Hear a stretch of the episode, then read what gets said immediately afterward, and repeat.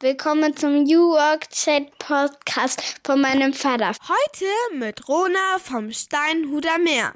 Viel Spaß!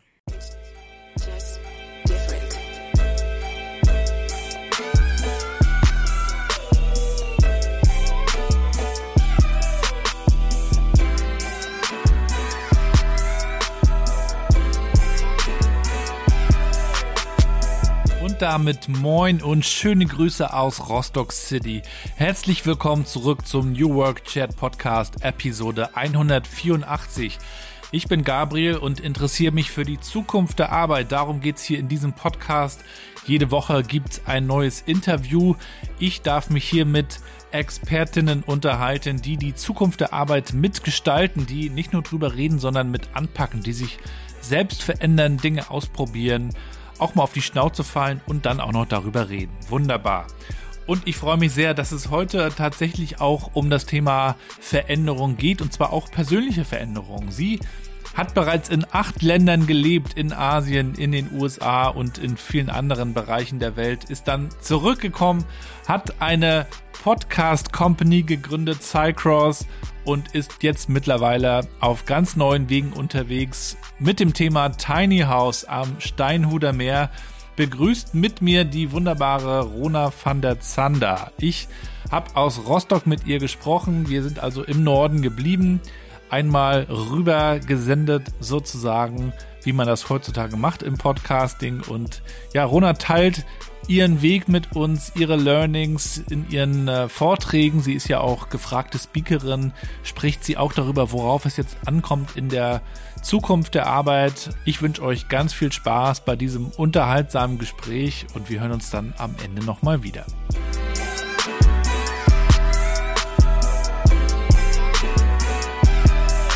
Ja, dann moin und willkommen zu meinem Podcast New Work Chat. Ich freue mich sehr, dass Rona heute bei mir ist. Schöne Grüße aus Rostock. Schön, dass ich hier sein darf. Ich freue mich drauf. Danke dir für die Einladung, Gabriel. Erzähl mal, wo befindest du dich? Ja, ich befinde mich gerade im wunderschönen Steinhude. Da kommen wir, glaube ich, auch noch detaillierter drauf, was ich hier mache, in der Nähe von Hannover. Ganz unverhofft ein schöner Ort äh, mit dem größten Binnensee Niedersachsens.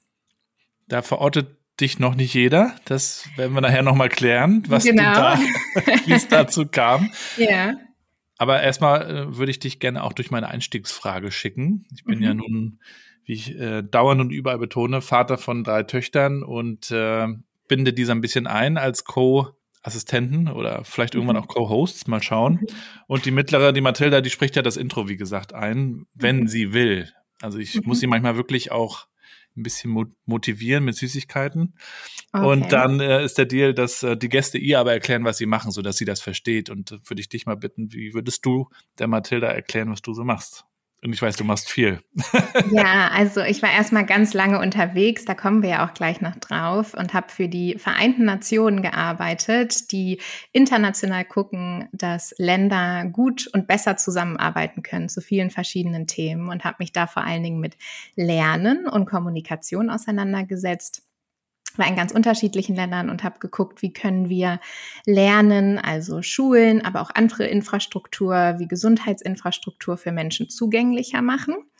Und dann bin ich nach Berlin zurückgekommen vor ein paar Jahren und dachte, oh, hier funktioniert Arbeiten ganz anders, als ich das in diesen Ländern, wo ich unterwegs war, kennengelernt habe. Und wie können wir das vielleicht ein bisschen mehr anders und besser machen?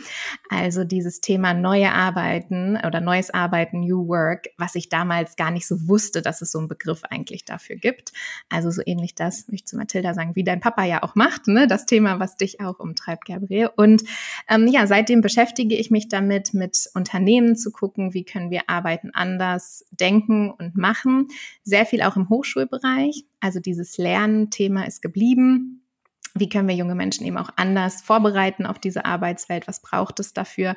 Und äh, dazu eigentlich mehr als Hobby. Bis vor ein paar Monaten habe ich sehr, sehr gerne gebaut. Mein Opa war Schreiner und das äh, läuft irgendwie auch in meinen Adern, das Blut und die Passion für Bauen und Umbauen. Und jetzt bauen wir Tiny Häuser, also kleine Häuser, die auf Anhängern stehen und auch mobil sind und rumgezogen werden können, rein theoretisch, und gucken da auch so ein bisschen, wie kann man da auch neues Arbeiten drin leben, wie mhm. kann man die auch ähm, ja unterschiedlich einsetzen. Und damit beschäftige ich mich jetzt seit ein paar Monaten auch noch neben meiner Arbeit mit Podcasts, Moderation, neuem Arbeiten an Hochschulen und in Unternehmen. Schlägt mein Herz jetzt auch sehr hoch für Tiny Häuser. Du probierst gerne was aus, ne? Neues, ja. Also ich äh, liebe es, neue Dinge zu lernen, auszuprobieren. Ich bin keine Person, würde ich sagen, die dann unbedingt Expertin werden will. Also ich muss da nicht mega tief reingehen und mich nur noch damit beschäftigen, sondern äh, cool verstanden, next. Also so funktioniere ich, glaube ich, ja. Kannst du dich noch erinnern, als du zehn Jahre alt warst, hattest du einen Traumjob, etwas, was du vor Augen hattest? Eigentlich nicht. Also als ich ganz klein war, aber ich weiß auch nicht, ob das sowas ist, was man immer nur so weiter erzählt hat. Äh, als Eltern wollte ich Seiltänzerin werden. Da erinnere ich mich dran, dass das irgendwie in meinem Raum stand, akrobatisch. Also ich habe auch immer viel getanzt und äh, Leichtathletik gemacht und sowas. Ähm, aber tatsächlich ähm, hatte ich nie wirklich so einen Traumjob. Irgendwann war die UN dann schon sowas, wo ich gesagt habe, oh, ich möchte ins Ausland, ich möchte die Welt verändern. Wie kann ich die Welt verändern? Mit was für Organisationen, mit was für eine Arbeit? Das war dann schon Thema würde ich sagen, als ähm, Teenie fing das vielleicht so an, aber ich hatte tatsächlich nie so einen greifbaren Job. Wird vielleicht auch immer schwieriger. Ne? Ich weiß nicht, wie viele Menschen das heute überhaupt noch haben, aber ich hatte das tatsächlich nicht. Wie kam es denn überhaupt mit den Vereinten Nationen? Also ich kann mich erinnern, bei uns, es gab dann irgendwann, in welchem Fach war, wird das gewesen sein? In irgendeinem Fach kam es dann natürlich zu, ach genau, Politik und, mhm. und internationale Beziehungen und so weiter. Und dann sind wir auch mal nach Bonn gefahren, zum Haus der Geschichte, weiß ich noch. Mhm. Und in dem Zuge haben wir auch so ein bisschen die Vereinten Nationen und so weiter mitbekommen. Aber wie hast du da so einen Zugang gefunden? Also ich habe äh, ich komme aus einem Haushalt, wo mein Vater, würde ich sagen, recht bodenständig ist. Das ist auch der Steinhuder, der Steinhude ähm, nie so richtig verlassen hat. Meine Mutter war mehr unterwegs und meine Mutter ist ein unglaubliches Sprachgenie. Also meine Mutter spricht 13 Sprachen. 13, wow. Genau, 1, 3. Und immer, wenn ich auch sage, ich spreche irgendwie vier, fünf Sprachen, dann sind die Leute begeistert. Und ich sage, ja, da wo ich herkomme, ist das noch. Also ich habe meiner Familie da noch nicht alle Ehre mitgemacht, wobei das nie so ein Thema war. Aber ähm, das heißt, durch meine meine Mutter und Internationalität und unterwegs sein und Sprachen sprechen und auch eben vor Ort. Also meine Mutter war es immer total wichtig, wenn wir irgendwo hingefahren sind, dass sie mit den Leuten sprechen konnte. Und worst case hat sie vorher eben noch schnell die Sprache gelernt, so ungefähr, ja, ne, dass äh, man sich dann auch vor Ort wirklich verständigen kann und die Leute kennenlernen kann, die Kultur kennenlernen kann.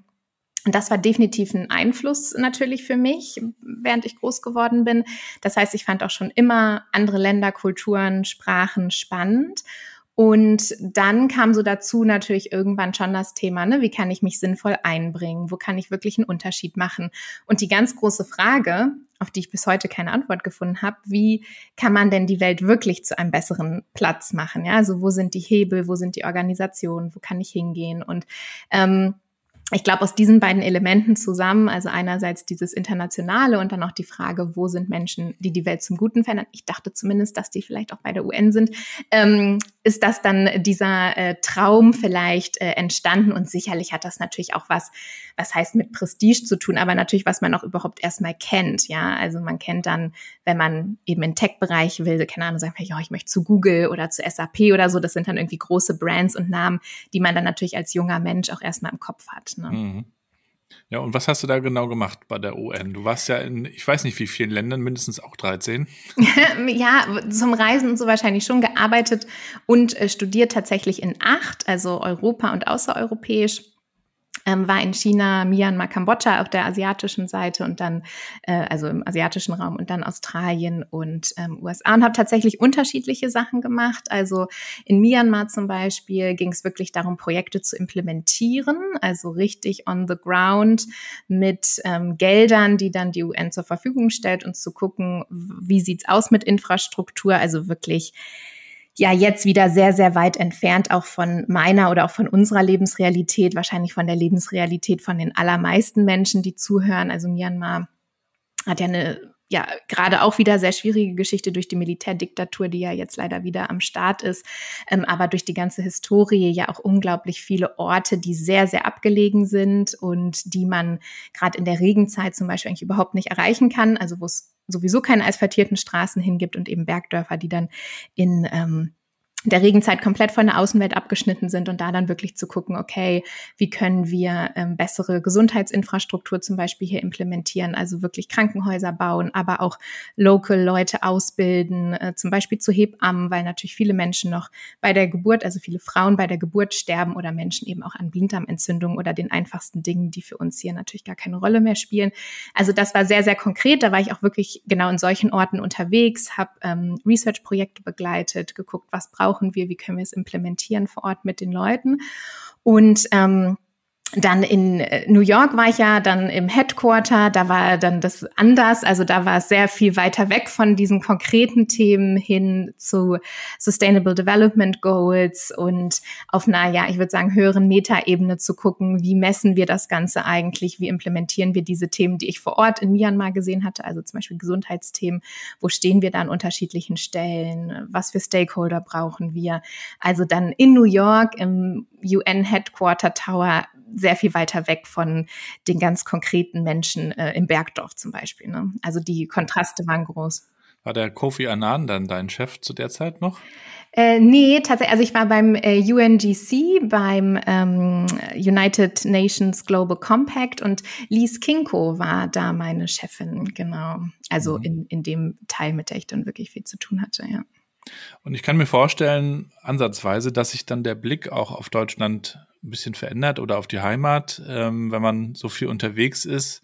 Ja, ich kann mir auch vorstellen, dass du dich dann irgendwann einfach auch als globale äh, Bürgerin gefühlt hast und äh, vielleicht kannst du uns das ja mal so erklären, wie sich so deine Perspektive auf Deutschland, auf Heimat, aber auch auf, auf dem Planeten verändert hat durch die Jahre.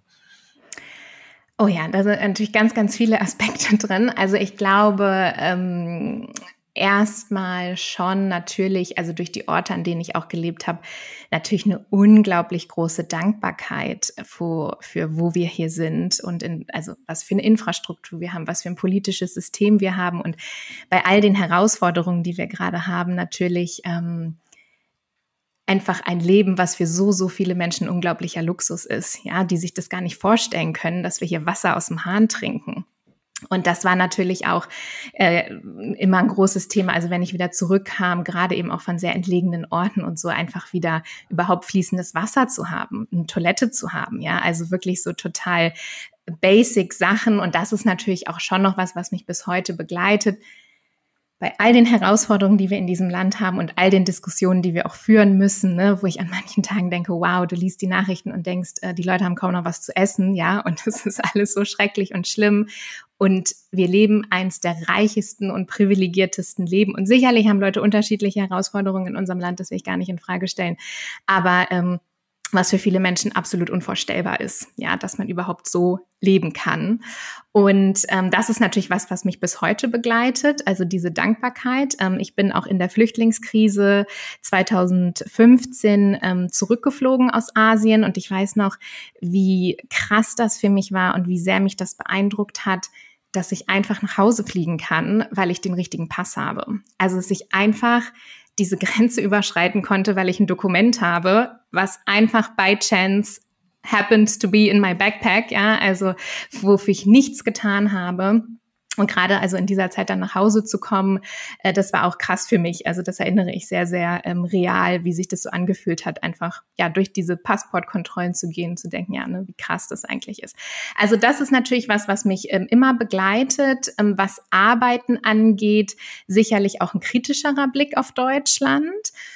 Ähm, weil ich natürlich schon im Ausland auch gesehen habe, wie Arbeiten anders funktionieren kann als hier. Ja, also die Dankbarkeit für das Land und für die Infrastruktur und für den Lebensstandard, die ist ganz, ganz hoch und eigentlich würde ich sagen täglich da. Fast täglich halte ich mir das vor Augen und auch so, ne, wenn ich irgendwie in den Supermarkt fahre und denke, cool, ich habe Bock auf eine Avocado, kaufe ich mir einfach so, ja. Und wenn die zwei Euro, also wenn ne, sie dieses, nicht so hart ist, ne, wenn sie nicht so hart ist. So, genau, aber trotzdem dieses, ne, du kannst irgendwie, ähm, ja, vielleicht auch nicht wieder alle Leute und ne, wir, ja, wir müssen gerade alle sparen, alles wird schwieriger und so, aber mal set aside, ne, so so viele Dinge, die wir einfach irgendwie tun können und immer wieder in kleinen Dingen im Alltag begegnet mir das auch oder wie hier meine Trinkflasche sehen jetzt die Zuhörer nicht, die ich mir gerade noch aus dem Wasserhahn aufgefüllt habe vor unserem Gespräch, ja, und ähm, immer wieder ähm, doch darüber nachdenke Aber was Arbeiten angeht, ist es schon so, dass ich ähm, im Ausland, also ich habe ja viel im Anglo-Saxon-Kontext gearbeitet, also in den USA, Australien und auch in den Ländern hatte ich natürlich immer ein tendenziell internationales Arbeitsumfeld, auch wenn natürlich Menschen von vor Ort immer intensiv involviert waren und mitgearbeitet haben. Aber das Mindset war schon ein anderes. Und als ich nach Deutschland zurückgekommen bin, würde ich sagen, war auch dieser Reverse Culture Shock, also dieser umgedrehte Kulturschock extrem groß. Denn man bereitet sich immer sehr darauf vor, was man in den anderen Ländern kennenlernt und weiß dann, wie die kulturell ticken und so. Aber dann zurückzukommen und das eigene Land auch mit so anderen Augen zu sehen, das war auf jeden Fall krass, gerade was das Arbeiten angeht. Was machen andere dann besser? Ähm, also ich würde sagen, ich habe zunächst mal wirklich festgestellt, wie unglaublich hierarchisch Deutschland ist. Also die Hierarchie war krass, auch das natürlich wieder, ne? in was für einem Bereich ist man, mit was für Leuten gibt sicherlich auch Unterschiede, aber grundsätzlich habe ich Deutschland als unglaublich hierarchisch wahrgenommen, als ich wiedergekommen bin. Und als junge Frau, die gut ausgebildet war, die viel Arbeitserfahrung gesammelt hat in unterschiedlichen Kontexten, habe ich das auch eher wahrgenommen als ähm, ein Laster, kann man das sagen, als eine, eine negat einen negativen Aspekt, ja, also, dass man nicht gesagt hat, oh Mensch, cool, die hat so viel gemacht und ne, jetzt mal gucken, was die gelernt hat, was die vielleicht auch bei uns einbringen kann, sondern eher, das war ein bisschen suspekt und eher so, also jetzt, ne, stell dich mal hinten an und arbeite dich erstmal in der Hierarchie wieder nach oben. Mhm. Und ähm, das äh, habe ich schon extrem so wahrgenommen. Und der zweite Punkt natürlich die Digitalität. Ja, ähm, da hat sich natürlich durch Covid viel verändert, aber immer noch sind hier Sachen, die wir diskutieren oder die nicht selbstverständlich sind, die schon vor 18 Jahren in den USA oder in Australien eben einfach selbstverständlich waren und eben auch sehr dieser Bedenkenaspekt. Ja, also wenn es um neue Technologien geht, ist es eben nicht, ja, boah, cool, was können wir damit machen, sondern es ist immer erstmal Datenschutz, äh, Angst, was kann alles schiefgehen, wie können uns die Jobs weggenommen werden versus, wow, cool, was kann das denn für uns bedeuten? Wie können wir das zum Guten einsetzen? Und das sehen wir, glaube ich, wirklich ja an vielen Stellen gerade, wo ich auch immer wieder denke, wow, also wie sehr stehen wir uns da auch einfach selber im Weg, so wichtig Datenschutz und Co. auch sind. Also ähm, diese Hierar Hierarchie, Digitalisierung. Und das Dritte würde ich sagen, so ein bisschen, das spielt auch mit in die beiden anderen Punkte rein, diese Mentalität, Dinge auch einfach mal zu machen. Also auch wenn sie noch nicht perfekt und wenn sie nicht fertig sind, just do it, let's try it out. Ne? Was, was könnte passieren, was könnte schiefgehen? Und das habe ich eben natürlich gerade auch als junge Frau gemerkt, wie viel Chancen man mir gegeben hat, wie viel man mich hat machen lassen. Es wäre, glaube ich, also ich habe es natürlich in Deutschland so nicht erlebt, aber ich habe es erlebt, wie es war, als ich zurückgekommen bin. Ne? Ich glaube, das wäre so nie passiert.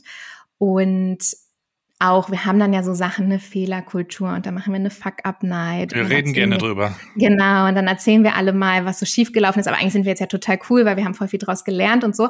Und das fühlt sich dann oft, finde ich, auch schon wieder so ein bisschen unecht an, versus in Australien, auch in den USA oder den anderen Settings, habe ich das gar nicht so erlebt, sondern es wurde einfach gemacht und wirklich so gelebt. Okay, also wenn schief geht, dann gucken wir halt mal, aber es wurde auch vorher gar nicht thematisiert oder so, sondern hier cool, let's do it let's start before we're ready und dann gucken wir mal, was passiert und along the way werden wir dann irgendwie sehen, was passiert und was wir daraus machen. Und das ist was, ähm, was mir auch ja immer wieder hier auffällt oder was mir damals extrem aufgefallen ist. Und das war grundsätzlich dann, würde ich sagen, nicht so ein lockeres und vielleicht auch nicht so ein inspirierendes Arbeitsumfeld. Ja, also von dem, wo ich herkam, wo immer die Ideen groß waren und das Mindset sehr offen, war das schon so ein bisschen, ja, irgendwie anstrengend. Ne? Und auch viele Themen, wo man denkt, Mensch, eigentlich bräuchten wir diese Sachen, nö, wir könnten einfach machen und würden wahrscheinlich schneller weiterkommen. Mhm. Genau. Ja, das erlebe ich, erlebe ich auch so. Als du dann auch diesen Kulturschock vielleicht so hattest, hast du ja gerade berichtet, wie mhm. der aussah. Hattest du dann vielleicht auch so das Gefühl, ich muss wieder weg? Weil könntest du ja machen. Du hast ja schon viel gesehen. Also du könntest natürlich wieder in die USA gehen oder auch in ein anderes Land. Also dann steht einem die Welt ja buchstäblich offen, wenn man ja auch schon viel unterwegs war, kann ich mir vorstellen. Mhm. Aber trotzdem hast du ja irgendwie offensichtlich gesagt, nee, ähm, hier ist aber auch was zu tun. Oder war das ja. genau die Herausforderung? Genau. Und jetzt sogar in Steinhude, ja, da kommen wir ja gleich noch zu. Also ja. ähm, es war schon so, dass, also ich war ja acht Jahre wirklich komplett im Ausland, gar nicht in Deutschland äh, irgendwie stationiert sozusagen und zwei Jahre davon auch wirklich gar nicht hier. Also zwei Jahre am Stück habe ich nicht einmal deutschen Boden oder europäischen Boden betreten. Wie ist das und, eigentlich äh, organisatorisch? Du kriegst dann so eine Art ähm, Visum über die Vereinten Nationen und dann wird das verlängert, ja?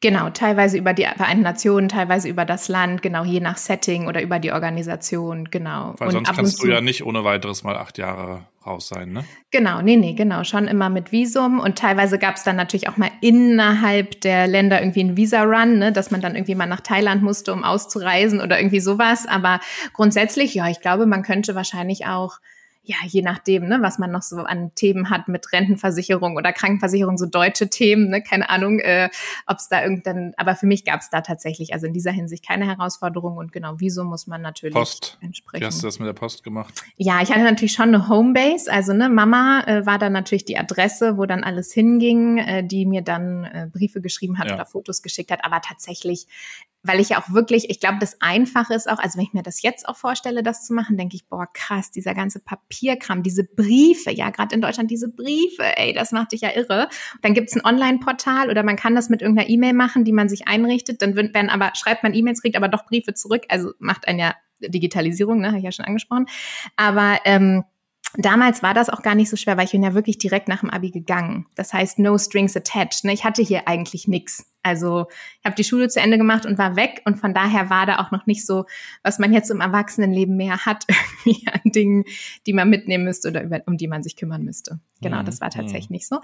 Und genau, Visum, das war also geregelt, alles andere auch. Und dann zurückzukommen nach diesen vielen Jahren war schon eine bewusste Entscheidung insofern, dass ich auch Lust hatte, Deutschland mal wieder zu sehen und auch mal zu sehen, wie ist es eigentlich, ne, im, im eigenen Land zu arbeiten und natürlich auch mal wieder näher an der Familie zu sein, ne? mal irgendwie Weihnachten, keine Ahnung, auch mal da sein zu können und wenn irgendwelche Klassentreffen sind, keine Ahnung, also so die Kleinigkeiten, ne? wo man sagt, es ist irgendwie auch schön, wenn man das mal wieder hat. Und tatsächlich mein Partner, den ich in England kennengelernt habe und wir waren dann auch in New York und ich dachte eigentlich, zu ihm nach England zurück und er hat dann gesagt, Mensch, warum gehen wir nicht zusammen nach Deutschland? Das war noch so dann mit der private ausschlaggebende Grund. Und für uns beide war halt, wenn Deutschland, dann nur Berlin. Ne? Also als sehr internationales äh, Setting. Und dann sind wir nach Berlin gegangen und da haben wir natürlich auch weiterhin gelebt, ne, mit vielen Menschen aus unterschiedlichsten Nationen und Sprachen und waren zwar in Deutschland, aber ja schon auch so ein bisschen in so einer Bubble, würde ich sagen, die jetzt nicht nicht Steinhude war, sondern eben ein ähm, bisschen internationaler. Und ähm, das war dann auch erstmal total gut. Und natürlich immer wieder unterwegs zu sein und dann auch Leute wiederzutreffen und ähm, von dieser internationalen, von dieser internationalen Reise, die ich da hatte, die vielen Jahre eben auch immer wieder, dass man sich an unterschiedlichen Stellen äh, wieder gesehen hat. Mhm. Ja, das ist bei uns jetzt gerade dann auch so das Thema mit unseren Kids. Mhm. Äh, da guckt man jetzt natürlich auch, wo können die vielleicht irgendwann mal so einen ähm, Schüleraustausch machen, da geht's mhm. ja dann los und dann könnte man irgendwann mhm. so ein Auslandspraktikum mal machen und äh, ich finde das auch sehr wichtig, da früh zu schauen, was ermöglicht man den Kindern, also auch überhaupt mal allein aus der Stadt rauszukommen. Ne? Also mhm. ich bin dann ähm, aus in Rostock aufgewachsen, 200.000 Einwohner, irgendwann auch sehr durchgespielt. Die meisten aus meiner Schulklasse sind auch weggezogen und mhm. ich war dann auch acht Jahre weg und ähm, und komme dann zurück und merke, auch viele waren noch nie weg und sind immer in mhm. ihrer Stadt gewesen. Und ich denke immer so, ah, es war, wäre, glaube ich, echt ganz cool gewesen vor euch selbst. Mhm. Äh, auch wenn man zurückkehren kann, was ja auch schön ist, äh, den Vergleich zu haben. Aber ich denke immer so, ah, wer noch nie, noch nicht mal in Deutschland irgendwie aus der eigenen Stadt raus war, manchmal verpasst man da vielleicht was. Ja, also alles hat Vor- und Nachteile, würde ich sagen. Ne? Also jetzt, wenn ich auch wieder in Steinhude bin und Menschen hier natürlich auch kennenlerne, ne, die wirklich die teilweise nicht mal ihr Elternhaus verlassen haben, Gibt's also ne, die ja. wirklich ihr komplettes Leben am gleichen Ort. Und ich denke, boah, die ganzen Kisten, die ich um die Welt geschickt habe, ja, was ich mir hätte alles sparen können an, an Umzugsthemen auch und so. Ähm, und die sind natürlich anders verwurzelt. Ne? Das ist natürlich dann auch, man ist anders vielleicht engagiert in der Heimat, hat ganz andere Verbindungen, weil das muss man natürlich auch sagen, dass wenn man immer wieder unterwegs ist. Ne? Also ich habe eine meiner engsten Freundinnen lebt in Australien, eine sehr gute Freundin in Kanada. Das ist natürlich auch ein ganz ähm, anderes Leben dann. Und ja, ich weiß gar nicht, also ich, ich würde natürlich aus meiner Warte auch sagen, es ist toll rauszugehen und ganz viele Diskussionen, die wir gerade in Deutschland haben, rund um Lebensstandard und Co. und wer kann noch was und so, wo ich denke, boah Leute, ey, ihr müsstet echt alle mal eine Woche ins Bergdorf in Myanmar und dann kommt mal wieder und dann können wir mal reden. Und natürlich, ne, ich will das gar nicht in Frage stellen, dass es nicht geht, dass man hart arbeitet und sich nichts zu essen kaufen kann, darum geht's gar nicht, ja, aber trotzdem überhaupt mal einzusehen, wie reich wir sind in diesem Land, ja, was das für ein Wahnsinn ist, ähm, was wir machen und wie wir mit Ressourcen umgehen und dass ich eben auch keinen Anspruch darauf habe, mir ein riesenfettes Haus zu bauen und die Erde zuzupflastern, ja, und wie, also, ne, so manchmal sind das Sachen, wo ich sage, Mensch, manche bräuchten irgendwie schon mal so einen Perspektivenwechsel nicht, dass Menschen das nicht haben, die nie ihr Dorf verlassen haben. So, das will ich gar nicht sagen. Ne? Aber dieses wirklich auch mal rauszukommen und andere Lebensumstände auch wirklich mal kennenzulernen, das ist ja oft auch gar nicht so einfach, weil wenn ich irgendwo in ein Hotel fliege, ähm, auch in einem Land lerne ich das ja nicht unbedingt kennen. Ne? Aber wirklich, die, diese Erfahrungen sind natürlich super prägend. Aber gleichzeitig würde ich es gar nicht so werten und sagen, ähm, ja, ist es gut oder schlecht, ist es halt einfach anders. Ne? Und ich glaube, das Wichtige ist nur zu entscheiden, wie man leben will. Also, ne, ähm, will ich vielleicht raus und macht es nicht? Oder finde ich das auch total gut, weil dann ist es ja auch fein und man kann sich vielleicht auch anders in seiner Community einbringen und andere Dinge machen. Ne? Manch einer würde ja vielleicht sogar, aber traut sich nicht. Und ich denke da auch gleich an die Arbeitswelt. Da sind wir mhm. auch oft verwöhnt und haben tausend Benefits. Und Gallup-Studie und Co. zeigen, also ein Großteil macht das irgendwie und mhm. Äh, ist aber gar nicht so richtig erfüllt und happy.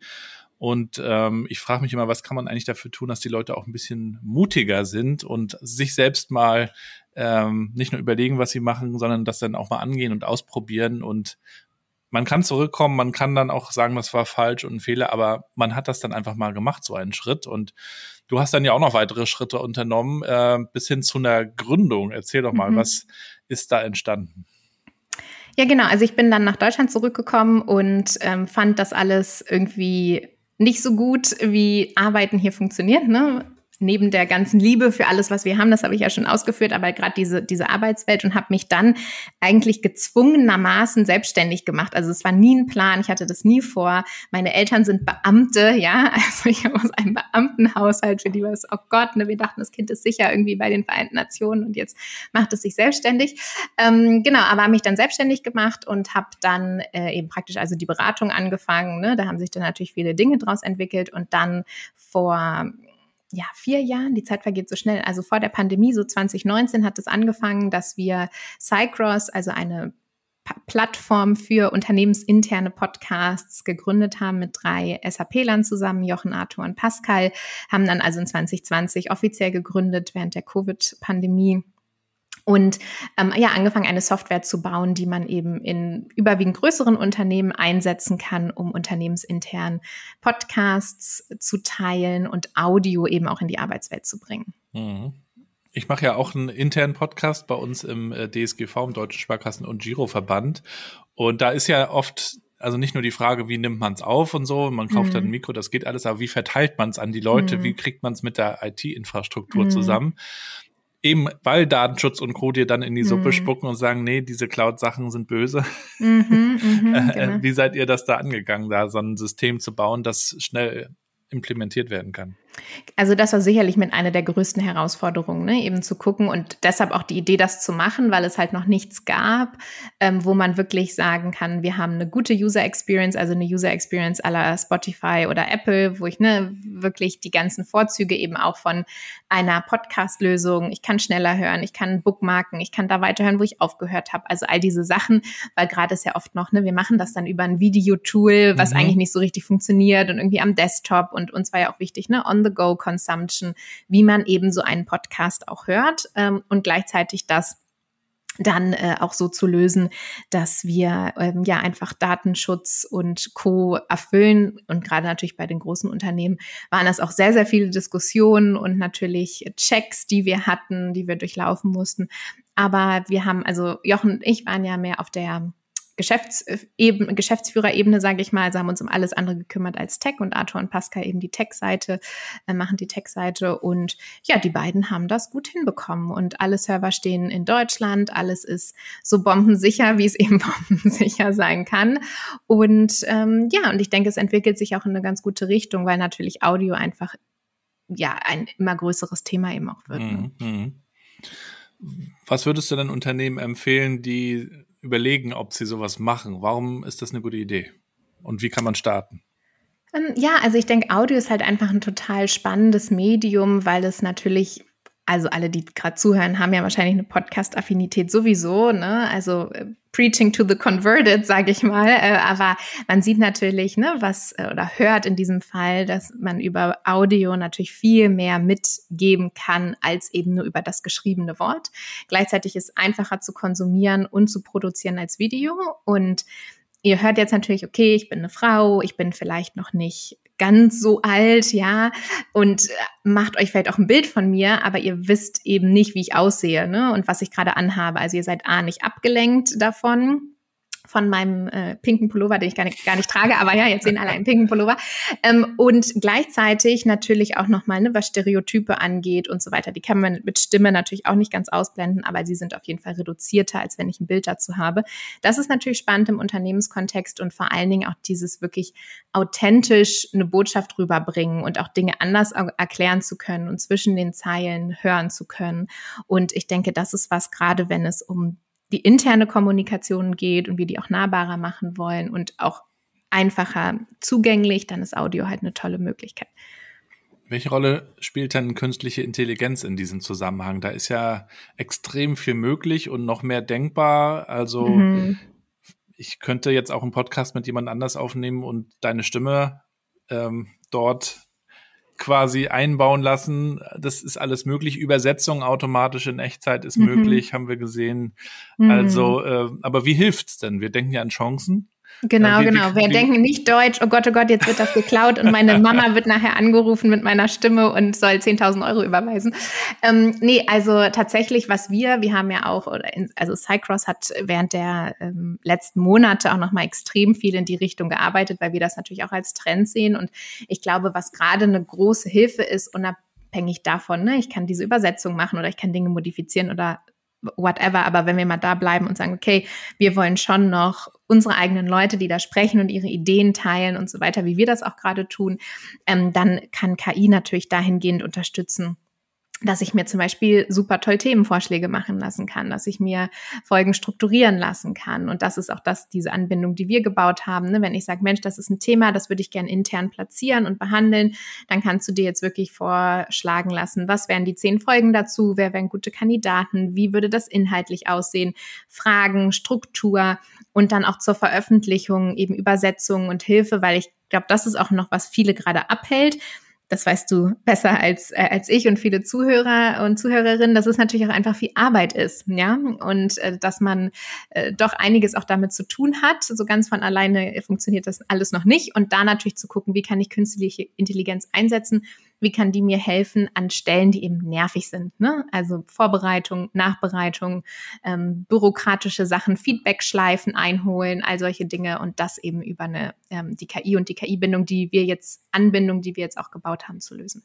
Hält es auch für möglich, dass man dann so einen künstlichen Host hat? Also das ist ja auch denkbar, ne? dass das ein Avatar sein könnte. Also wenn wir jetzt an Video mhm. denken oder Audio, ist es dann einfach eine Stimme und äh, reagiert dann und stellt Fragen. Also mag ein bisschen spooky sein, aber vielleicht gibt es das ja auch in gut. Ja, also ich bin gespannt, ich denke, möglich ist das alles, wie Menschen sich verändern werden, dafür auch eine Offenheit zu haben. Ne? Also ich habe letztens äh, wieder gesehen, ähm, Pamela Reif, die eine große Fitness-Influencerin ist, hat ein äh, Video gemacht mit irgendeinem so Avatar, der da auch auf Instagram groß ist und hat dann mit dem irgendwie ein Fitnessvideo aufgenommen und die Kommentare, wobei ja eine jüngere Zielgruppe waren eigentlich durchweg negativ, ne? super mhm. creepy und warum machst du das jetzt und wir wollen es nicht und so weiter. Also eigentlich nicht, oh ja, cool, ne? wir finden das irgendwie inspirierend And Und genauso, das ist ja diese grundsätzliche Diskussion, die wir auch haben. Ne? Wir gehen eben zu Konzerten, wo immer noch echte Menschen Musik spielen, weil es einem irgendwie was gibt. Außer ne? bei ABBA. Außer bei ABBA, genau, weil ich auch kann sagen, ABBA natürlich jetzt als Avatar natürlich auch cool für die, wo es nicht mehr so möglich ist, ähm, was dann ja auch wieder ein besonderes Setting ist. Aber wir sind, keine Ahnung, ne, in irgendwelchen kleinen Kneipen und Menschen spielen da echte Musik und wir fühlen da diese Vibrations, die wir sonst halt noch nicht so fühlen. Und ähm, ich glaube, dass es da viele spannende Experimente gibt, die Menschen dann vielleicht auch erstmal ähm, interessant finden. Ich glaube auch tatsächlich, dass wir als echte Menschen zusammenkommen. Also ich habe jetzt gesehen, wie äh, Mark Zuckerberg und Lex Friedman haben einen Podcast aufgenommen, beide als Avatar eben und waren beide, also insbesondere Lex war total begeistert davon, wie echt er, also wirklich das Gefühl hatte, er sitzt mit ihm im gleichen Raum und das würde unserem Gespräch jetzt vielleicht auch nochmal eine andere Qualität geben, wenn wir das zum Beispiel hätten. Im Metaverse also ich, von Meta. Genau, genau, genau, im Metaverse, genau. Und ich glaube, das ist ähm, sowas, was vielleicht der erste Schritt ist und wie weit dann wirklich, ja, artificial, also unechte ähm, Avatare oder wie auch immer man es dann nennen mag, äh, durch das Interview führen oder auch auf den Bühnen stehen. Ich glaube, das ist was, ja, wo dann einfach die Frage ist, wann nehmen Menschen das an oder wie finden Menschen das? Ne? Ja, aber wir sind ja alle sehr, wir orientieren uns ja schon an den Narrativen und die wiederum mhm. entstehen ja auch durch Hollywood durch Filme und die wiederum brauchen ja die negativen Stories, um mhm. irgendwie Aufmerksamkeit zu bekommen und so. Es werden ja einfach keine guten Geschichten in Hollywood erzählt. Das wäre ja dann einfach mhm. langweilig, wenn das mhm. einfach so toll wäre und funktionieren würde. Mhm. Ähm, aber ich bin auch gespannt, wohin da die Reise geht. Nochmal vielleicht ein Satz zum Thema interne Kommunikation, auch ein mhm. Feld, mit dem ich mich ja beschäftige. Ich habe ja immer noch den Eindruck, dass das leider oft so runterfällt in vielen Unternehmen. Dass man mhm. dann irgendwie eine Info rausschickt, per Mail to all oder vielleicht hat man ja auch ein Intranet oder sogar ein Social Intranet. Mhm. Wäre schön, aber so, dann hat man ja irgendwie informiert und dann geht man wieder nach außen und kümmert sich ja um die Kunden und Kundinnen, aber dass man eigentlich viel mehr auch in Netzwerken und Communities denkt und über Formate nachdenkt, kreativ ist in der Kommunikation, da sehe ich immer noch total Nachholbedarf. Auch wenn mhm. jetzt natürlich der Fachkräftemangel die dazu zwingt, da auch mal was zu machen und anzugehen. Also es passiert schon was, aber trotzdem finde ich, mhm. ist da immer mhm. noch total Luft nach oben. Ja, I agree. Also ich stimme dir dazu. Und interne Kommunikation ist halt irgendwie auch unsexy. Also, sorry, Gabriel, ne, aber ist irgendwie extern, ist irgendwie cooler. Da macht man alle möglichen coolen Sachen und intern ist irgendwie oft so ein bisschen, ja, verstaubt und auch vom Image her irgendwie, ne, so ein bisschen unsexy und gleichzeitig, wie du sagst, ähm, ist es natürlich ein Thema, was immer mehr auch in den Fokus rückt, ne? wenn wir auch gucken, ne? wie, wie halten wir unsere Mitarbeitenden, wie binden wir die, was können wir machen ähm, und ja auch tolle neue Dinge entstehen aller, ne? schöne Social Intranets und so, was du gerade ansprichst. Aber andererseits, also was ich so mitbekommen habe, eben gerade auch in der Arbeit dann mit Cycross, wie viel alleine zum Beispiel durch Covid ne, sich bei manchen Unternehmen dann auch geändert hat, weil vorher, wir waren ja alle vor Ort und haben da unser mhm. Ding gemacht und auf einmal dann nicht mehr. Und dann war es wirklich auch das erste Mal, dass Menschen im Social Intranet zum Beispiel selber was posten durften oder was kommentieren durften oder was liken durften. Weil vorher natürlich auch immer die Angst, also Kontrolle, ne? Was machen die dann, wenn die freigelassen werden und auf einmal dürfen alle was sagen und eine Meinung haben und dann geht's hier nur noch drunter und drüber. Also da hängt ja total viel dran. Ne? Und tatsächlich auch bei uns beim Podcast-Tool war immer die Idee, dass alle teilen dürfen. Ja, also jeder kann einen Podcast starten, jede, die eine Idee hat, kann sagen, Mensch, das ist was, das möchte ich intern kommunizieren.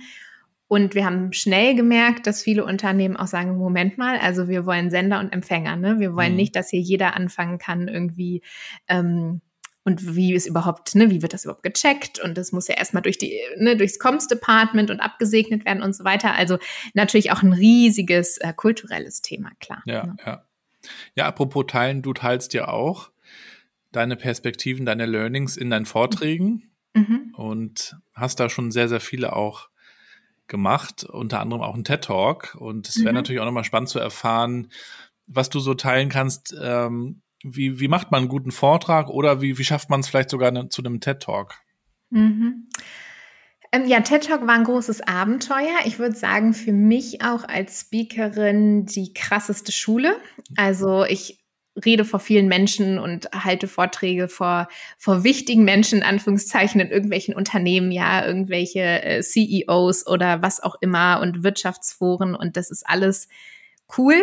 Aber der TED Talk war für mich schon Next Level, weil da eben die besondere Herausforderung ist, a, dass es natürlich alles on tape ist. und nicht geschnitten werden kann. Das heißt, wenn du auf die Bühne stolperst und äh, irgendwie ne, dann vergisst, was du sagen wolltest, dann ist es halt so. Also du kannst nicht sagen, sorry, wir fangen nochmal von vorne an, sondern ne, die Zeit läuft und das sind wirklich deine 17 Minuten, in denen du äh, alles geben musst. Und natürlich auch, dass es für immer in Anführungszeichen online bleibt. Ne? Also dass es eben was ist, was dann da ist und wo man keinen Einfluss ja auch drauf hat, über die TEDx-Plattform irgendwann auch mal zu sagen, Mensch, könnt ihr das jetzt nicht nochmal umschneiden oder rausnehmen, sondern es ist dann, man unterzeichnet das ja, dass es eben da ist und da bleibt. Und das Dritte, denke ich, ist die besondere Herausforderung in dem Setting, dass man eben nicht, also wenn ich einen Raum habe von Wirtschaftsmännern aus dem aus der Baubranche, weiß ich sehr genau, mit wem ich rede und wer so meine Zielgruppe ist. Versus bei so einem Online-Talk weiß ich natürlich überhaupt nicht, wer schaltet da alles ein und sagt, ne, was ist das jetzt für ein Quatsch, was die erzählt, weil meine Lebensrealität ist eben eine ganz andere.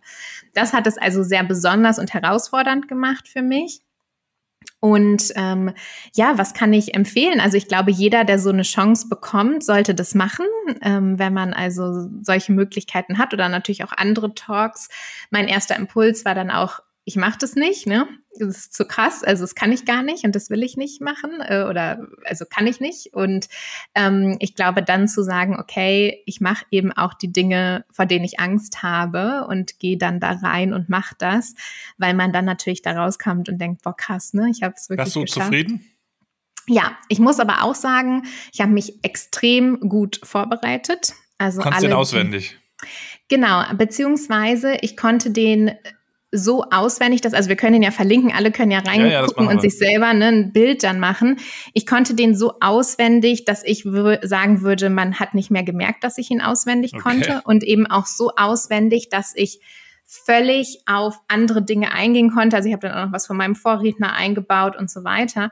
Und das war für mich eigentlich auch eins der krassesten Learnings. Ähm, also ich habe früher auch schon immer viel Theater gespielt und auf Bühnen gestanden und so weiter. Aber der Stress und das Setting war wirklich nochmal ein anderes für mich dass ich so auf Autopilot war. Also es war fast, als würde ich so von außen zugucken und dachte auch irgendwann, boah, du bist bei den letzten Sätzen, jetzt genießt es nochmal, genießt, gleich ist es vorbei. Aber die Worte kamen von selber. Also ich habe eigentlich nicht mehr drüber nachgedacht, was ich sage und, und wie ich sage.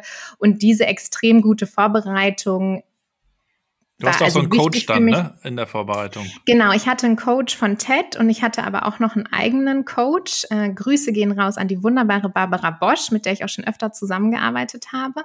Und das wäre wirklich für mich auch noch, also ein Tipp, egal jetzt in welchem Setting, ich denke, alle möglichen Menschen sollten das mal machen, also mal so ein Speaker-Training oder ein Speaker-Coaching, weil Du erlebst es ja auch bei deinen Podcast-Gästen. Ich erlebe es natürlich auch immer wieder, auch wenn ich wirklich mit tollen Menschen spreche, die wichtige Positionen haben, wichtige Dinge zu sagen haben, Veränderungen bewirken wollen, aber eben einfach nicht gut sprechen können und deshalb nicht rüberbringen können, was sie eigentlich sagen wollen. Und das ist ganz oft so schade, aber so funktioniert es natürlich einfach, ne, dass man dann irgendwie schnell abschaltet. Und ähm, also ein Coaching mal zu machen, ist, glaube ich, kann ich nur allen Menschen ans Herz legen.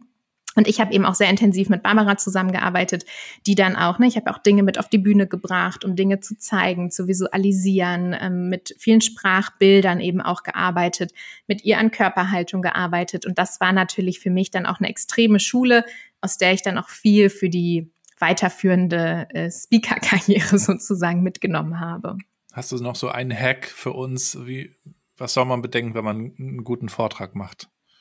Außer, Also ich glaub, außer mein- der guten Vorbereitung natürlich. Genau. Ich glaube, mein Main-Hack wäre tatsächlich, einen guten Einstieg zu haben. Also ich glaube, das ist eigentlich der ein, ein, gibt natürlich viele Hacks, aber ich würde sagen, einer der guten, wirklich guten Main-Hacks und eben auch nicht reinzustarten ne, mit, ja, und schön, dass ihr heute hier sein darf und herzlich Mein, willkommen. mein Vortrag lautet, dann dreht man sich so um zur Folie, Genau. liest das so vor.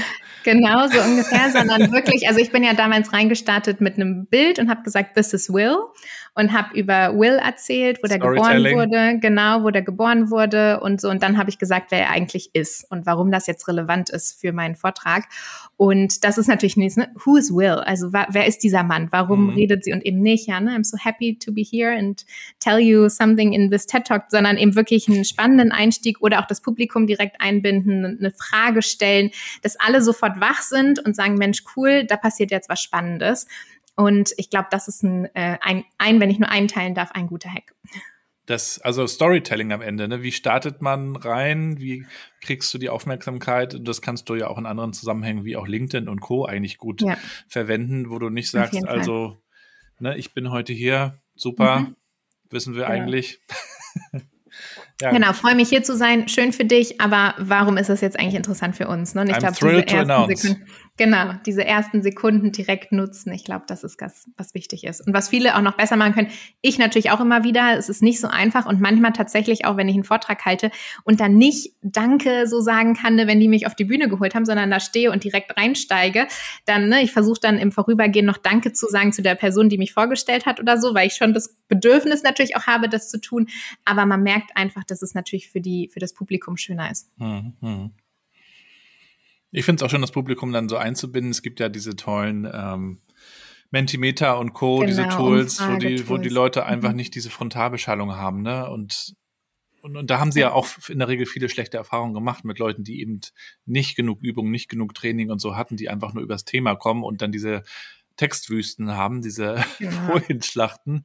Da ist es ja auch oft ausreichend, einfach nur ein Bild zu zeigen oder sogar, äh, wie in vielen TED Talks, gar nichts zu zeigen, sondern einfach ja. nur Fokus auf dich, aber da muss man natürlich schon sehr gut sein. Ne? Genau, ich hatte tatsächlich auch gar keinen Text. Ich hatte nur ähm, Zahlen teilweise. Ne? Also wenn ich zum Beispiel gesehen habe, 75 Prozent oder so, hatte ich nur die 75 Prozent eben auf dem Slide in riesig.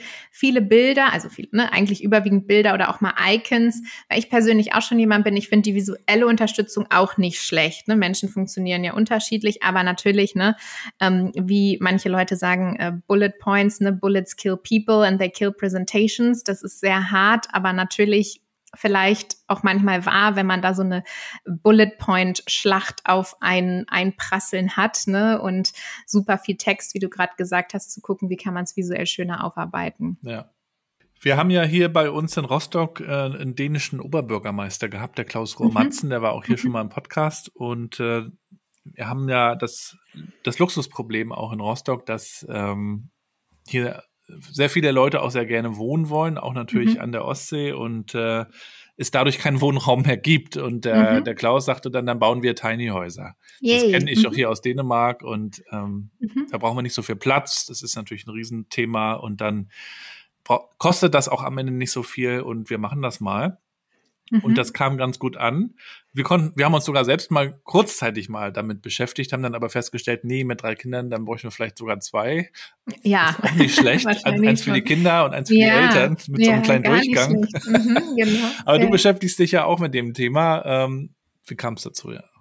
Wie kam es dazu? Ja, also ich hatte es, glaube ich, eingangs schon ganz kurz gesagt, neben diesen ganzen digitalen Themen und der Arbeit, die ich mit den Hochschulen und den Unternehmen mache, war Bauen schon immer eine große Passion. Also ich fand es immer cool, ja, kreativ zu sein. Wie gesagt, mein Großvater Schreiner, mit den Händen zu arbeiten, auch zu sehen, sehr, sehr, sehr, sehr greifbar, was man an dem Tag geschafft hat und was sich verändert hat. Das ist ja oft in diesem Setting, wo wir sonst so arbeiten, ich sag mal als Knowledge Worker nicht so. Und äh, bin jetzt im neunten Jahr zusammen mit meinem Partner und ich glaube, es ist jetzt unser sechstes oder siebtes Bauprojekt. Also immer wieder komme ich mir in die Ecke, sage, lass doch noch mal, hier ist noch eine Wohnung, da ist noch ein Häuschen, immer wieder irgendwie eine neue Idee. Und long story short, tatsächlich hat Covid sehr viel damit zu tun gehabt. Also wir haben ja in Berlin gelebt, das hatten wir eingangs ja auch kurz diskutiert und dann kam Corona und alles, was an Berlin toll war, äh, gab es nicht mehr so wirklich und wir saßen in unserer kleinen Wohnung, die wir ja schon schön renoviert hatten im Lockdown und ähm, dann kam die Möglichkeit auf, hier nach Steinhude zu kommen, um ein kleines Häuschen zu renovieren, was eigentlich abgerissen werden sollte. Und wir waren dann hier und haben gesagt, Mensch, ne, super schön, man sitzt unterm Haselnussbaum draußen im Garten und hat Platz und gerade aus dieser Berliner Lockdown Wohnung. Es war natürlich dann kurz nach dem Lockdown, als man wieder raus durfte, dass wir hier dann angekommen sind und haben gesagt, Mensch, wir machen das als Covid-Projekt und da müssen wir wahrscheinlich eh nach Berlin zurück, weil ne, wieder da vor Ort arbeiten und so weiter. Und dann hat sich die Arbeitswelt ja aber doch so radikal verändert, zumindest für uns, dass wir nicht mehr zurück mussten und tatsächlich auch geblieben sind und das Häuschen renoviert haben und dann erstmal selber drin gewohnt haben. Und dann kam das nächste Projekt, dann sind wir umgezogen, haben aus diesem Haus ein Ferienhaus gemacht. Und dann tat sich die Möglichkeit auf, hier ein Grundstück äh, in Steinhude, was ja auch ein sehr touristischer Ort ist, zu haben. Und wir haben so ein bisschen überlegt, was machen wir? Wir wollten auf gar keinen Fall richtig bauen, in Anführungszeichen, weil sehr teuer, sehr schwierig, viel Kopfschmerz. Und ich fand Tiny Häuser einfach schon immer super spannend, ähm, aus den Gründen, die du auch gerade beschrieben hast, die der Rostocker Oberbürgermeister angebracht hat. Und tatsächlich kannte ich das aus Berlin auch schon so ein bisschen mit Projekten, wo dann auf Parkplätzen kleine Häuser stehen sollten teilweise eben auch für Obdachlose, die dann da unterkommen können. Und ähm, fand es also schon immer eine gerade natürlich in, in unserer Zeit und in unserem Setting einfach eine super spannende Sache, weil viele Menschen sich ja schon noch nach ihrem Schaffe, Schaffle, Häusle bauen, ne, nach irgendwie ihrem eigenen, ihren eigenen vier Wänden sehnen. Aber natürlich auch immer klarer wird, dass wir das nicht mehr so machen können mit riesigen Häusern, äh, wie wir das in der Vergangenheit gemacht haben.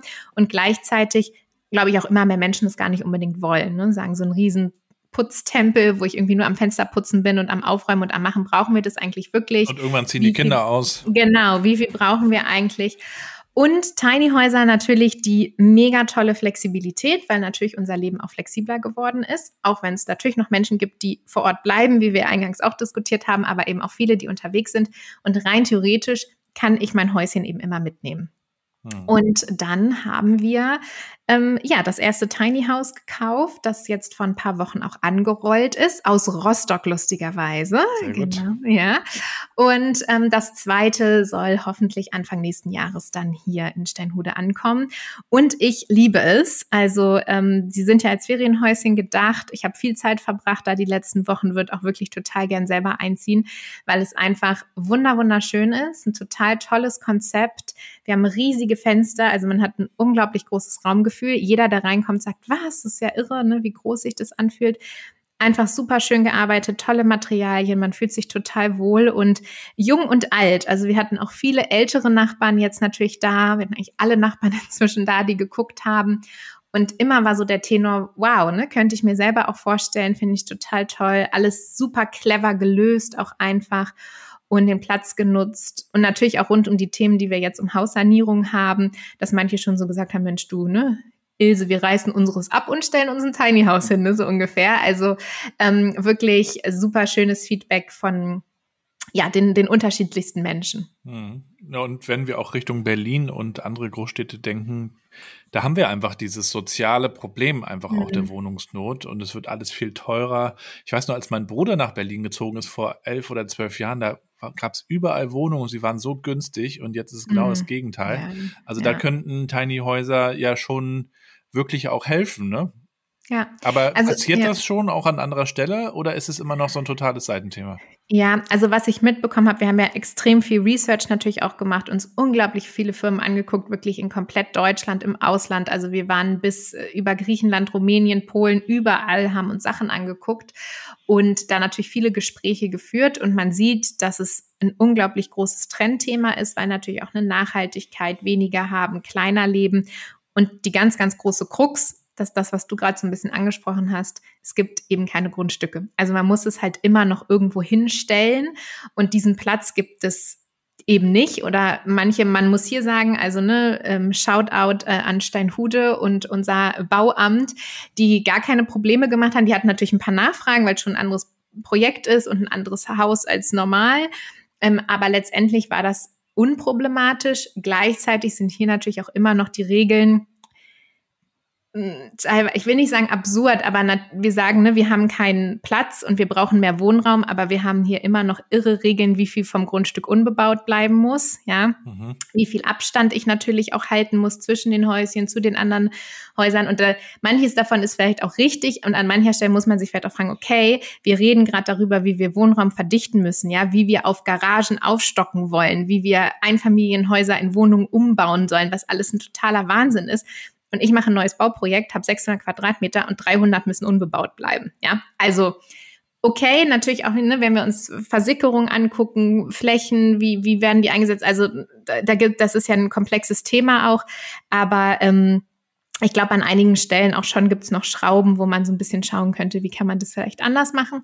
Aber ich würde sagen, es ist ein Thema, was total kommt und wo gerade eben diesen Platz zu finden, um sie hinzustellen, sicherlich noch eine der größten Herausforderungen ist. Aber da gibt es halt auch immer mehr Kommunen und das ist ja auch so ein bisschen die Idee von uns, ne, das hier auch mit herzubringen, um es Leuten zu zeigen und ähm, freuen uns auch über alle, die vorbeikommen und die reingucken wollen. Und das Interesse ist riesig. Ne? Also eigentlich jeder, der vorbeifährt, bleibt stehen und guckt. Und ich kriege auch ständig Nachrichten von irgendwelchen Bekannten von Bekannten, die das jetzt gehört haben, gesagt haben, können wir nicht auch mal kommen und gucken. Und das ist ja auch das, was es braucht, ne? das so ein bisschen in Bewegung zu setzen und zu zeigen und dann auch Instagram-Postings. Genau, natürlich auch sowieso sehr Instagrammable, weil es so schön ist und so toll aussieht.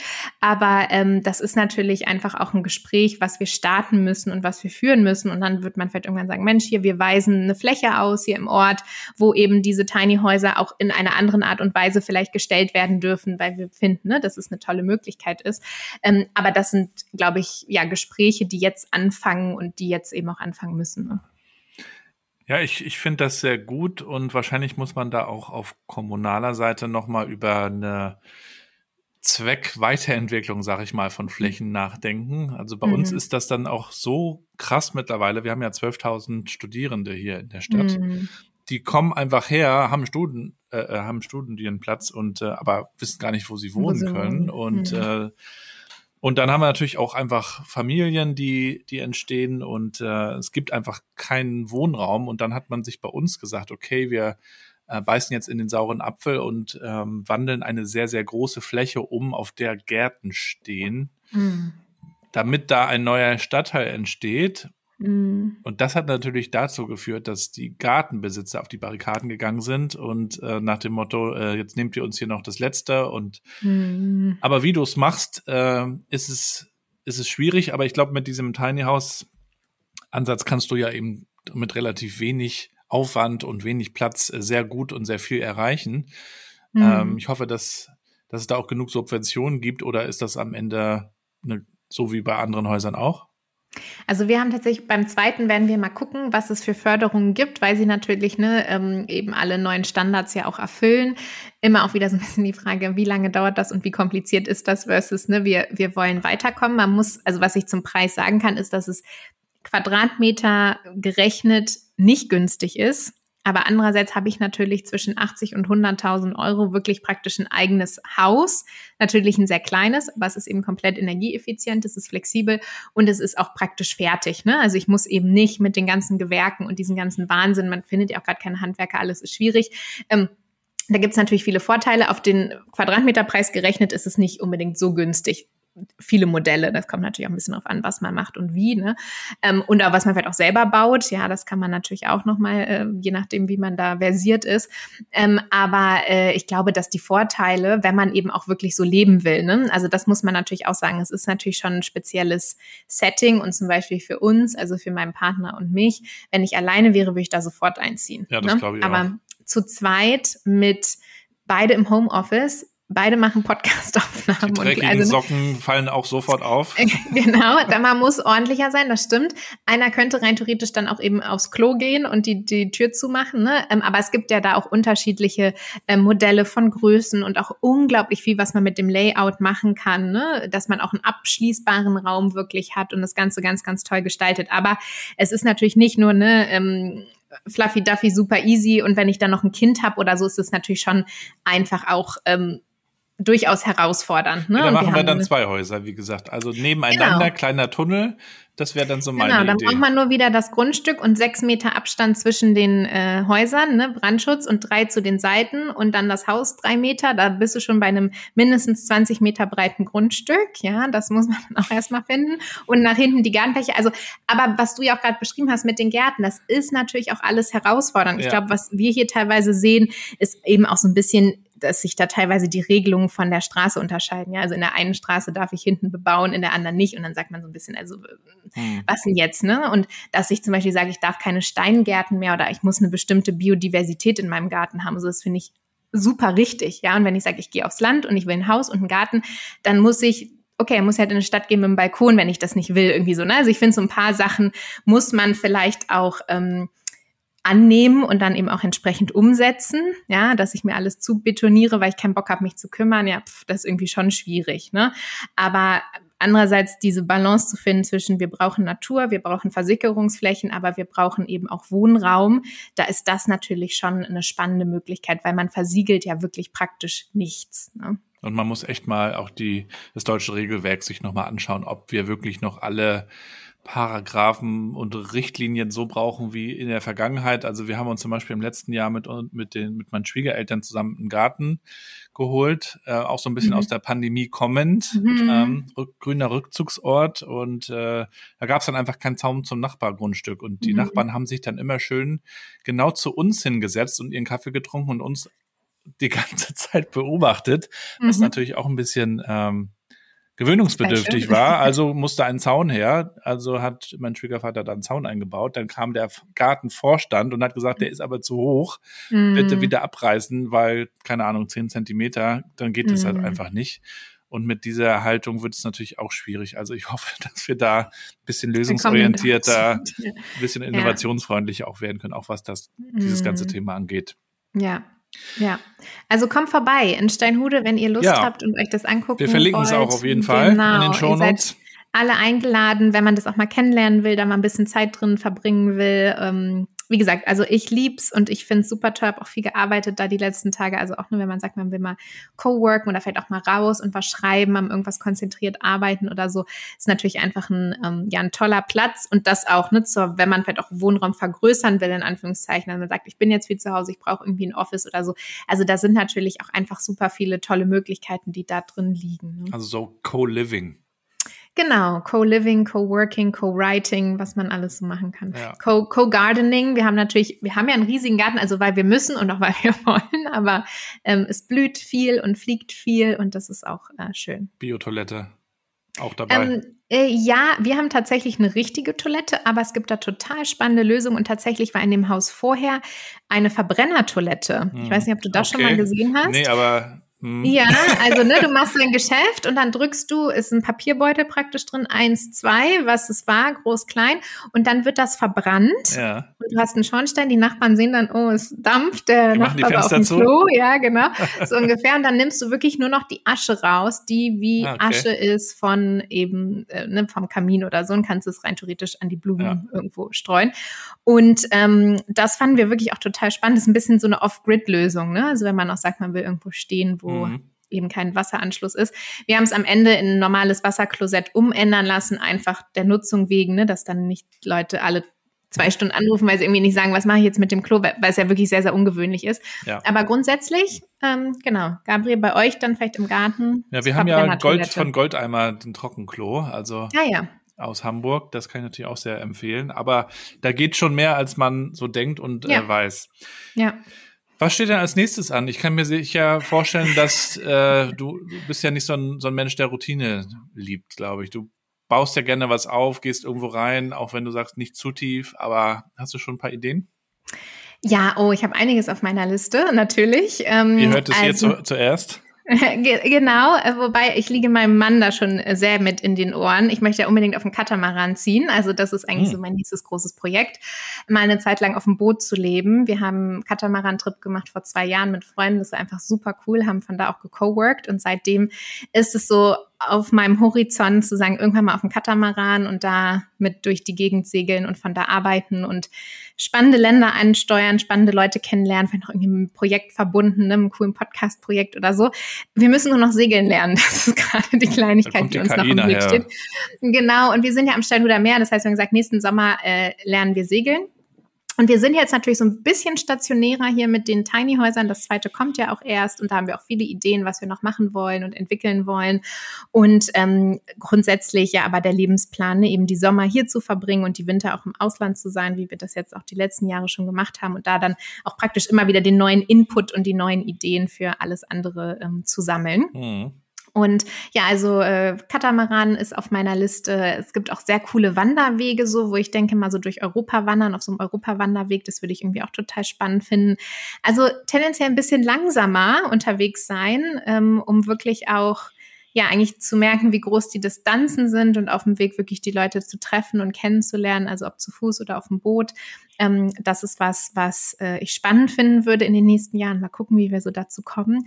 Und ansonsten äh, ja immer Neues probieren. Ne? Also von Töpferklassen über äh, DJ-Classes oder habe jetzt bei Coursera einen Kurs über chinesische Medizin angefangen. Finde ich auch total spannend. Also ich stecke ja überall immer mal so auch in ganz, ganz unterschiedliche Bereiche meine Nase rein und lasse mich so ein bisschen inspirieren, was es da draußen in dieser verrückten Welt alles für coole Sachen zu tun gibt auch wiederum sehr inspirierend. Also immer sich auch im Podcast zu unterhalten, deswegen mache ich das ja auch. Äh, und Menschen kennenzulernen, die wiederum selber gerne Neues kennenlernen. Ähm, ich glaube, das mhm. kann eben auch sehr ansteckend sein. Und so wie ich das Schulsystem kennenlerne, wie ich mhm. uns gesellschaftlich mhm. erlebe, ist es oft so, wir sind in diesen Routinen drin. Und ich glaube, wir brauchen halt mhm. halt immer diese Inspiration, damit wir so ein bisschen Appetit bekommen mhm. auch mal mhm. Neues auszuprobieren.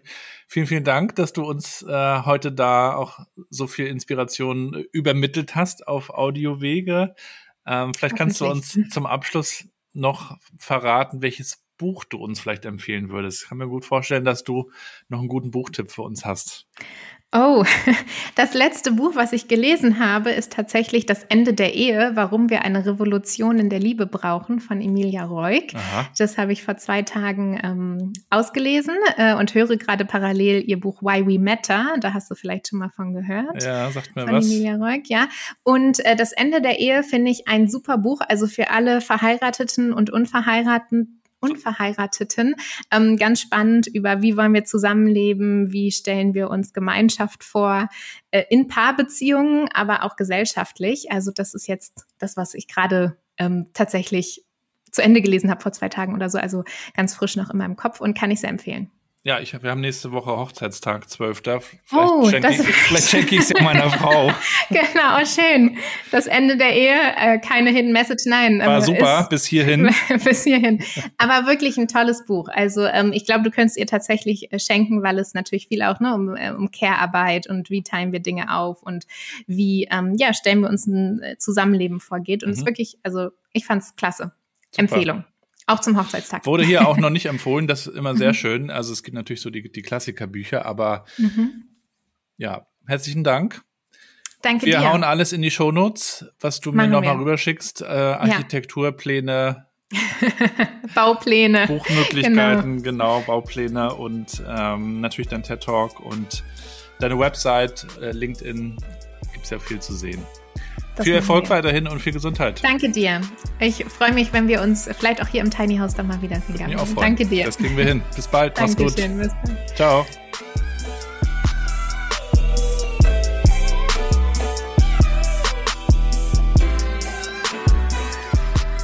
Das war der Podcast mit Rona. Alle Links wie immer in den Shownotes, LinkedIn, Website und Co. Wenn ihr mögt, dann bewertet den Podcast, wenn es euch gefallen hat, teilt die Folgen, sagt's gern weiter und gebt mir euer Feedback. Vielen Dank dafür. Und wenn ihr auch mögt, dann könnt ihr mit Eisbaden kommen. Ich hab's letzte Folge schon gesagt, unsere Eisbadesaison geht wieder los und es geht uns nicht darum, aus der Komfortzone zu kommen. Das ist ja mittlerweile schon Routine für uns, ins kalte Wasser zu gehen. Nein, es geht wirklich darum, etwas Gutes damit zu tun und deswegen sammeln wir auch in diesem Winter wieder Spenden, haben eine Crowdfunding-Aktion.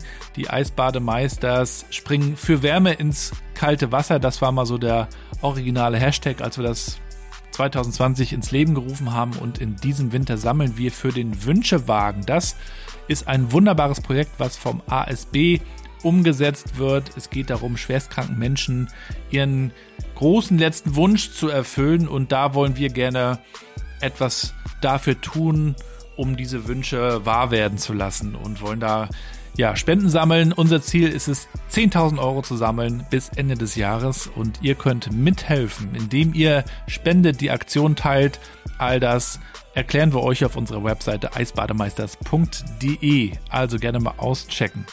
So, und das war's für heute. Wir hören uns dann nächste Woche Freitag wieder. Wir sind also wieder im altbewährten New Work Chat Podcast Rhythmus. Ich wünsche euch was. Bleibt gesund und bleibt connected.